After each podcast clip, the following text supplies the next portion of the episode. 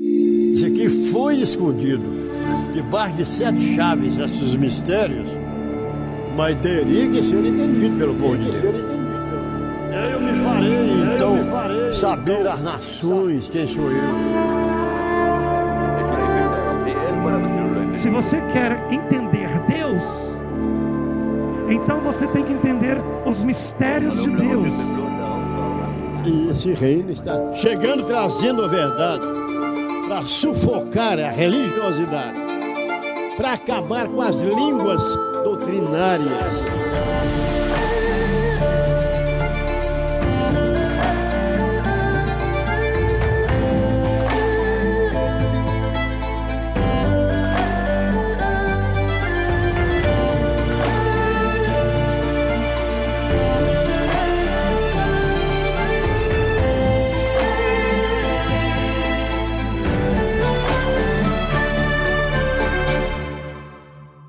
Palavra de Deus nos dá, nos traz, né, uma recomendação que nós devemos seguir os conselhos do Senhor. A Bíblia ela é bem, ela relata, ela é bem clara quando ela diz que tudo que nós vamos fazer, pensar, opinar, nós temos que ter direção do Espírito de Deus. Isso fazem as pessoas que já são predestinadas a entrarem no reino.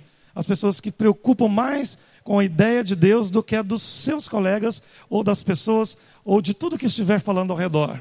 Para as pessoas que são predestinadas a entrarem no reino, o pensamento delas sempre estará, estará de acordo com o que Deus quer.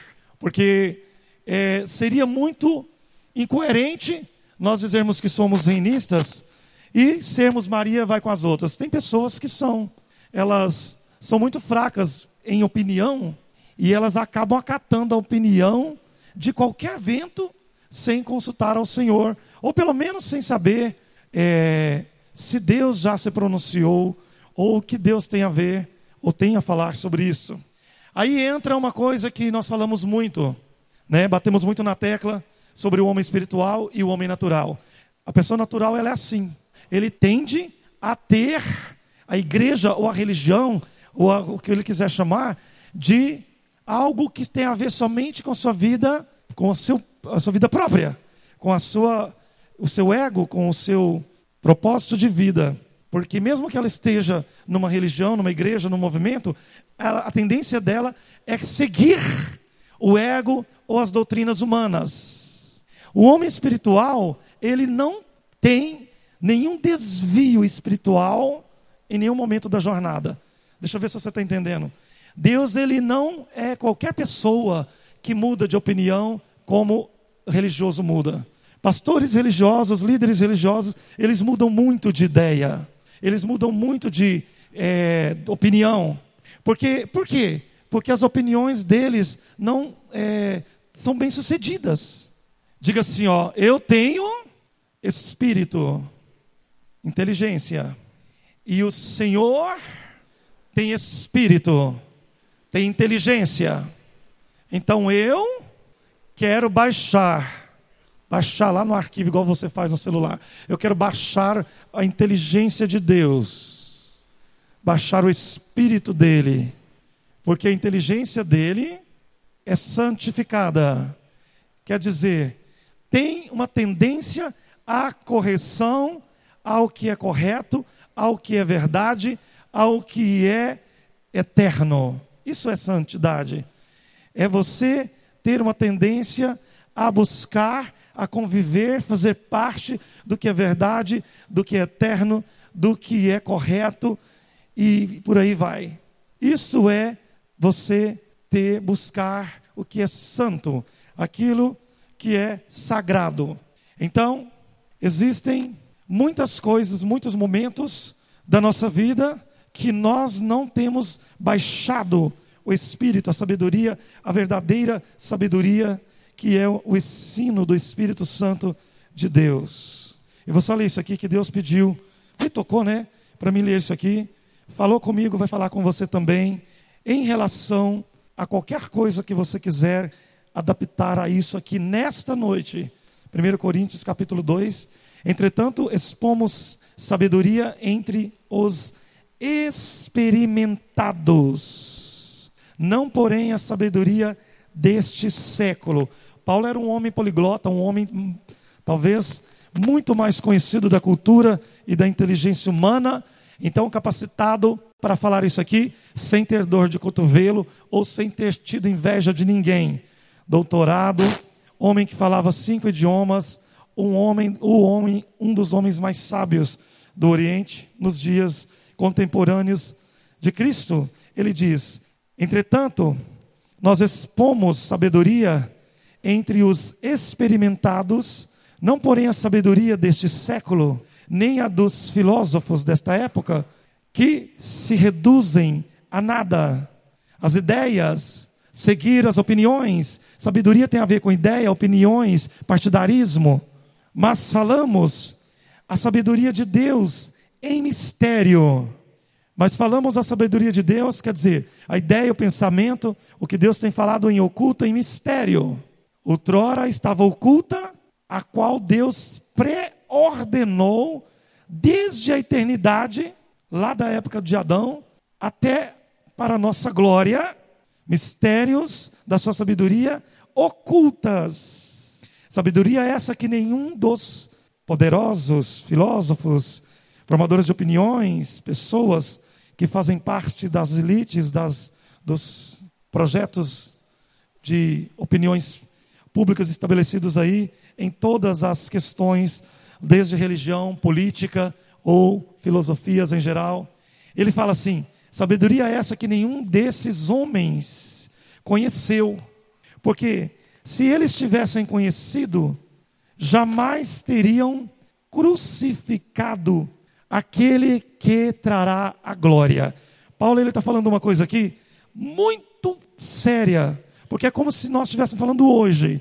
Essas pessoas elas são inteligentes, são sábias, mas elas preferiram, preste atenção nisso aqui, elas preferiram crucificar a verdade, o mistério oculto da sabedoria e mandar soltar Barrabás. Paulo está falando uma coisa muito séria. E quem são essas pessoas? Os crentes, religioso, gente que carrega a Bíblia, pessoas que não têm opinião da sabedoria divina, eterna, porque não tem mistério com Deus. Então, eles vão pela balbúrdia de qualquer ideia. São pessoas que na época que Jesus foi crucificado, por elas, elas uh, criam na, demago na, na demagogia do clero da época, da religião da época, dos fariseus da época, dos escribas da época, do sistema religioso da época. Então, aquilo que o sistema religioso pregava na época é o que os religiosos que não creram em Cristo criam. Eles escutavam o que os religiosos diziam. Os religiosos são aquelas pessoas que não compadece de pobres, gosta só de rico, ama o dinheiro, a prosperidade, usa a religião para ficar rico, ou abre mão de coisas espirituais para viver só do trabalho. Tem cansaço para ir na igreja, gente que matou Jesus. Preste atenção para você entender isso. Tem cansaço para servir a Deus, ir na igreja, fazer qualquer coisa, mas não tem cansaço para festar, para viajar, para dar risada. Essas são as pessoas que têm uma opinião formada e elas andam junto em todas as épocas da história. Se elas vivessem no tempo de Jesus, elas teriam essa posição. Se elas vivessem no tempo de Hitler, elas teriam a mesma posição. Se elas vivessem nos anos 80, elas seriam também, estariam na mesma posição. Religiosas, pessoas que não têm é, é, pensamento voltado para o cristianismo. Cristianismo, ele está fundamentado nisso que eu vou dizer para você: amar as pessoas como a você mesmo. Eles não amam. Religioso, eles não amam as pessoas que pensam diferente deles, fazem diferente deles. É, não porque eles encontram numa pessoa um pecado que eles julgam, mas porque eles não encontram neles o pecado que eles têm. Logo, o ponto de vista, a ideologia e a ideia, a inteligência, a sabedoria deles também vai em confronto com o que é a mensagem de Cristo.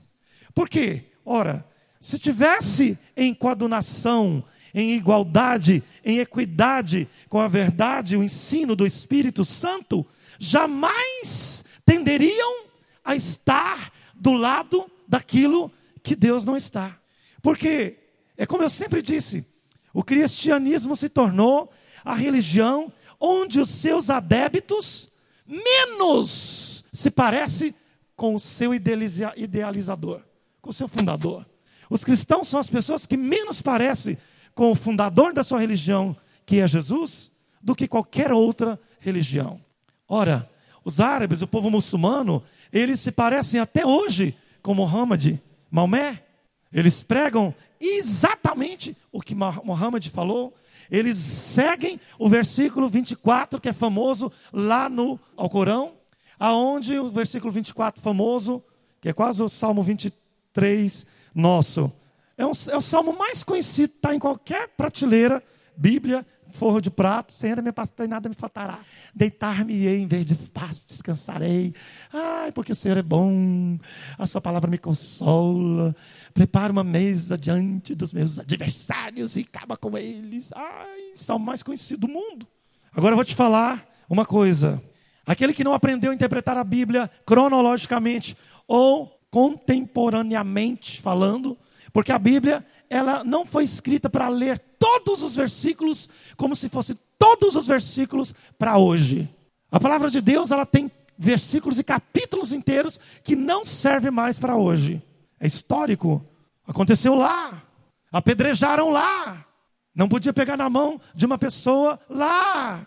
Então, se você já aprendeu isso e esqueceu? Nós precisamos aprender algo que os muçulmanos nunca desaprendeu, embora estejam equivocados.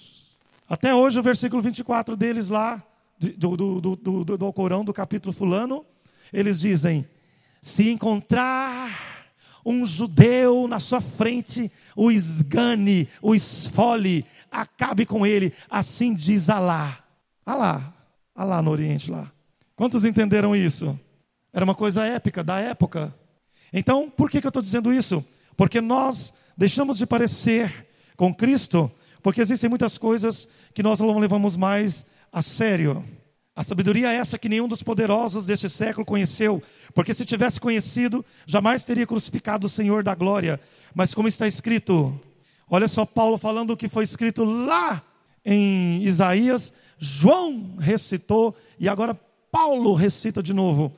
Versículo 9: Nem olhos viram, nem ouvidos ouviram, nem jamais entrou no coração humano o que Deus tem preparado para aqueles que o amam. Aí ele diz: Mas Deus revelou o seu intento para esta época, os seus mistérios, o plano que ele tem através do seu Espírito, pelo Espírito Santo, a todas as coisas perscruta até mesmo as profundezas de Deus, ele houvera revelado. Porque qual dos homens sabe as coisas do homem, senão o seu próprio espírito que está nele. Você estuda, você aprende e você forma a sua sabedoria, você forma a sua opinião, você dá risada, você faz parte de um grupo, você alimenta o seu tempo, o seu ego, você se torna aquilo que, vo que você é lá no seu pensamento, no status do seu zap, no que você posta no Face, o que você veste, o que você come, o que você pensa, com quem você anda, é o que você vai se tornar daqui uns dias. Você pode até pensar que está andando com pessoas que não estão indo na mesma direção que você, iludido com a ideia de que eles vão andar com você no caminho proposto por Deus para você andar. Você pode até viver dessa ilusão, Enquanto não estiver fazendo com que a pessoa entenda a verdade, ou o espírito da verdade, ou a sabedoria da verdade, você pode viver iludido, achando um ano, seis meses, mas se Deus te amar, e se realmente Ele tiver um plano com você, Ele vai fazer um rebuliço para que você fique sozinho. Mas se Deus não tiver muita intenção em não sondar e não achar no seu coração predestinação, Ele vai deixar você, canarinho, borrachar como pardal.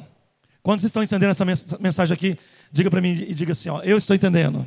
Você percebe que Deus está falando que nós deixamos o Espírito Santo, a sabedoria dele, ser é, entulhada pelas ideias no nosso cotidiano. Você veio até Deus claro como a neve. De repente, o seu vestido está parecendo uma roupa de cultura africana, fúnebre, escura, sem propósito, sem muito comportamento. E eu vou dizer uma coisa para você: isso é fruto de você esquecer ou não é, militar a militância que Paulo fala de um homem espiritual. Olha o que ele diz aqui. Ora, nós não temos recebido o espírito do mundo. A ideia, as opiniões das pessoas.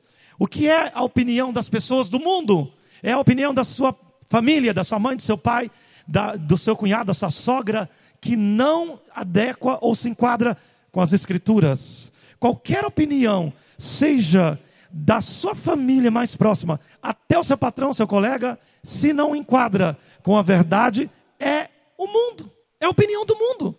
O que é a opinião do mundo? É aquilo que não é o que Deus está pensando, está querendo, está falando, está dizendo, está cumprindo.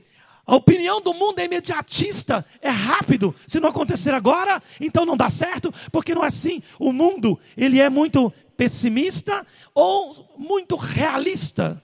E o Espírito Santo, ele é também realista, mas ele nunca é pessimista, porque a palavra diz que todas as coisas cooperam para o bem. Então, o Espírito Santo ele não pode ser pessimista. Todas as coisas Deus permitiu. Então não existe algo que Deus não aproveita. Deus ele é autossustentável. O reino é sustentável. É, Deus ele aproveita o seu tombo para mostrar para você o cheiro da terra. Se é que você me entende.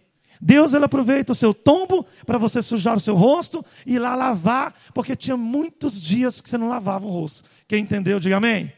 É aquela história. O reino, a ideia, o pensamento, a opinião de um homem espiritual, nós vamos chegar ali, precisa nunca mudar. Não pode mudar. Então por quê? Porque se o pensamento do mundo, se as pessoas, o diabo, ele sopra em você e você deixa de crer, porque você não senta para orar, ou para contemplar, ou para tentar entender, ou para ver o que Deus tem a falar, ou a dizer, você é levado pelo pessimismo, pela teoria de, de Barrabás. Bom, ele diz ser o Messias, mas ele tem perturbado Israel, ele tem curado aleijados, ele tem pregado como ninguém, ele tem ressuscitado mortos, ele está acabando com a nossa religião. Principalmente esse ponto aqui, ele está acabando com a nossa ideia, ele está destruindo a nossa ideia. Os fariseus fizeram uma assembleia, convenção, os líderes, e disseram: se nós não matarmos ele, logo todos crerão nele. Se nós não acreditar, se nós não acabarmos com isso, logo ele vai dominar e nós não teremos mais poder aqui em Israel. Toda vez que Deus ele levanta alguém para fazer alguma coisa que ele quer, a tendência das pessoas é destruir aquilo, tirar aquilo de cena. Sabe, o Espírito de Deus, ele faz com que a pessoa predestinada. Eu escutei uma, uma palavra ontem de uma irmã que não é aqui, não está aqui ainda, mas ela, ela vai vir para cá, para esse lugar. Porque o que tem dentro dela não tem dentro da religião dela, porque eu conheço a religião dela. E ela é lá da igreja, apelidada de Igreja do Véu. Congregação Cristã do Brasil, nasceu lá em meados do século XIX, do início de 1900 a igreja que as mulheres colocam véu para orar. E, e, eu estava conversando com ela, conheci essa senhora. Eu, tinha, eu conheci ela no passado, reencontrei com ela por acaso, e nós começamos a conversar. E ela começou a falar, e Deus começou a falar entre nós, na conversa. E ela disse uma coisa que eu achei assim interessante vindo dela, porque eu percebi o quanto as pessoas elas estão é, realmente desacreditadas das suas religiões. Ela disse, falou assim, Júnior, é engraçado porque, por que será que as pessoas crentes os, nós, os crentes, ela se incluiu. É, o jeito que nós pensamos não é do jeito que a Bíblia fala.